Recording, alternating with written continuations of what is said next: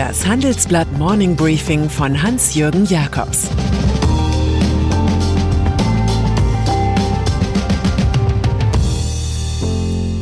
Guten Morgen allerseits. Heute ist Montag, der 22. Juni. Und das sind heute unsere Themen. Randale gegen Rechtsstaat in Stuttgart. Joe Käser fordert Mindestreserven für Firmen. TikTok-Trick gegen Trump. Im Folgenden hören Sie eine kurze werbliche Einspielung. Danach geht es mit dem Morning Briefing weiter. Dieser Podcast wird präsentiert von IBM. Unternehmen auf der ganzen Welt beschäftigt die Digitalisierung gerade jetzt. IBM steht seinen Partnern zur Seite. Callcenter verwenden IBM Watson, um Kundenanfragen mit KI zu bewältigen. Auf der IBM Cloud basierende Apps unterstützen Ärzte bei der Telemedizin. Mehr über IBM in den Show Notes. Stuttgart. Eine Gesellschaft lebt von ein paar Spielregeln, zum Beispiel, dass der Staat ein Gewaltmonopol hat und Eigentum schätzens- und schützenswert ist. All dies hat in der Nacht auf Sonntag nicht gegolten. Die Stadt hat deshalb jetzt in vielen internationalen Medien eine traurige Berühmtheit erlangt.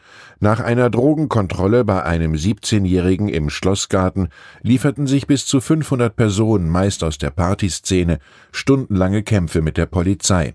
Geschäfte wurden geplündert. Der baden-württembergische Innenminister Thomas Strobel, CDU, sieht eine Herausforderung des Rechtsstaats. Er sagt, wir werden diese Randalierer verfolgen und sie zur Rechenschaft ziehen. Ein neues Sicherheitskonzept von Polizei und Stadt soll verhindern, dass sich solche Stuttgarter Sommernächte wiederholen. Auftakt einer Schicksalswoche. Für die deutsche Lufthansa ist dieser Montag ein denkwürdiger Tag. Grund 1.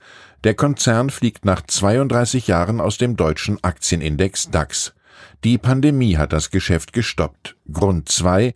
CEO Carsten Spohr, die Minister Olaf Scholz und Peter Altmaier sowie der Großaktionär Heinz Hermann Thiele absolvieren einen Krisengipfel zum geplanten Staatseinstieg. Eine Insolvenz ist aufgrund der unterschiedlichen Meinungen nicht unwahrscheinlicher geworden. Grund 3. Angesichts all dieser Unsicherheiten zieht die Lufthansa die Zahlung der Junigehälter auf den heutigen Montag vor. Man wolle einen ungestörten Gehaltszahlungsverlauf gewährleisten. Wenigstens die Moral soll nicht am Boden bleiben. Siemens-Chef Joe Käser hat uns eine Art Abschiedsinterview gegeben. Er wird de facto am 1. Oktober von Roland Busch beerbt. Zur Causa Corona sagt er, man müsse aus den vorhandenen Daten schnell die richtigen Schlüsse für die künftige Politik ziehen. Es wäre fatal zu glauben, dass wir das Schlimmste bereits hinter uns haben. Alarmstufe Rot gilt weiter.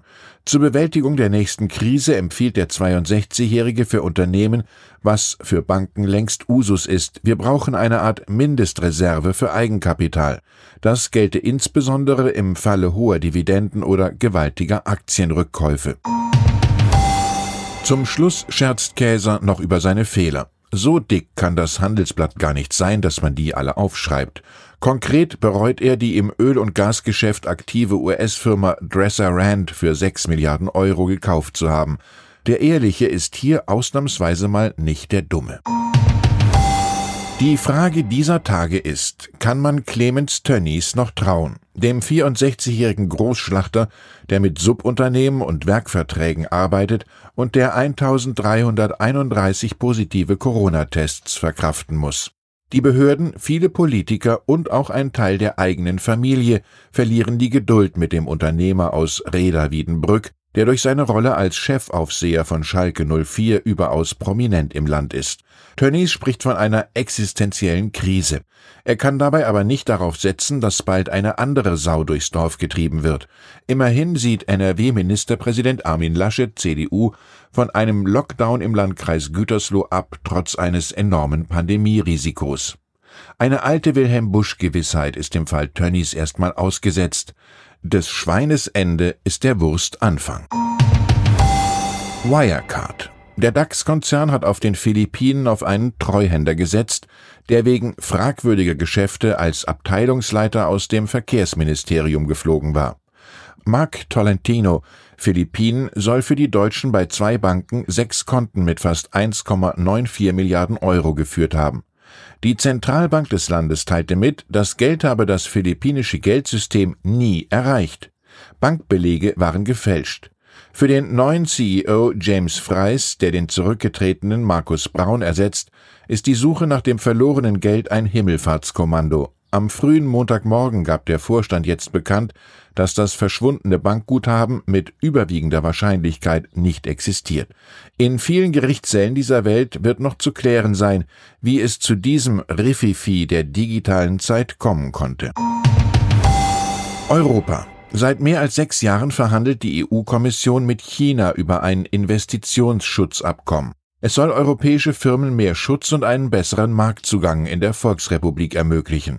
Heute wollen Kommissionschefin Ursula von der Leyen und Ratspräsident Charles Michel mit Chinas Präsident Xi Jinping und Ministerpräsident Li Keqiang per Videokonferenz über diese Sache reden.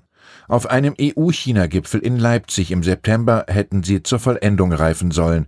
Leipzig ist wegen Corona abgesagt. Und auch der Deal leidet an fehlender Dynamik. Brüssel will nun zur Lage in Hongkong kritische Anmerkungen machen, was den chinesischen Kommunisten um einiges weniger gefallen dürfte als ihrem Rivalen USA. USA. Und dann ist da noch der große Kommunikator Donald Trump. Dank Social Media ist er in der Vergangenheit weit gekommen. Nun wurde er aber übers Netz regelrecht vorgeführt. Sein als gigantisches Event angekündigter Wahlkampfauftakt in Tulsa im US-Staat Oklahoma erwies sich jedenfalls als lahme Show. Viele Plätze in der Arena blieben unbesetzt. Offenbar hatten Jugendliche zuhauf über die in China entstandene Videoplattform TikTok Trump-Tickets geordert, die sie dann nicht nutzten. Ihr wurdet von Teenagern auf TikTok auf die Schippe genommen, spaß die Abgeordnete der Demokraten Alexandria Ocasio-Cortez. Trump hat mit dem Schaden den Spott. Er muss zudem verkraften, dass sechs Mitarbeiter seines Wahlkampfteams positiv auf Covid-19 getestet wurden. Ich wünsche Ihnen einen guten Start in die Woche vor viel Publikum, das Ihnen hoffentlich wohlgesonnen ist. Es grüßt Sie herzlich Hans-Jürgen Jakobs.